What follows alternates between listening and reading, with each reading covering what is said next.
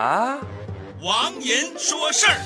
哦。这两天，一张施瓦辛格的照片火了，无论是在新浪微博还是在我的朋友圈，都有大量人转发。施瓦辛格竟然在自己的铜像下面露宿街头。各位老铁们，施瓦辛格可是我的童年偶像啊！作为一个普通的粉丝，我的怜悯心和正义感油然而生。施瓦辛格，你需要钱吗？把你的微信公众号告诉给我，我马上在下面给你打赏。这些还不算什么，随着这张照片出现的一个小故事，更是令人心寒。故事大意是这样的：施瓦辛格当州长的时候，曾经参加一个酒店的开业典礼。里，酒店方不仅树立了施瓦辛格的铜像，更是信誓旦旦地说，只要你想来，随时能来，房子随便住。哇，好感人呐！可是当施瓦辛格不当州长之后，再想入住这家酒店，人家却说对不起，得给钱。嘿嘿，给钱也没有房哦。于是施瓦辛格只好在自己的铜像下面露宿街头。不行，不能说了，我都快哭了，真是太势利了，太现实了。于是我默默地哭泣了四个多小时。四个多小时之后，我突然心生狐疑，哎，这不是中国式的关。官场和中国式的人际关系吗？用一句老话就都概括了，叫做人走茶凉。施瓦辛格在当州长的时候能够赚多少钱，我是不知道的。但是他拍的那些电影足够他吃尽穿绝，衣食无忧，美女成群。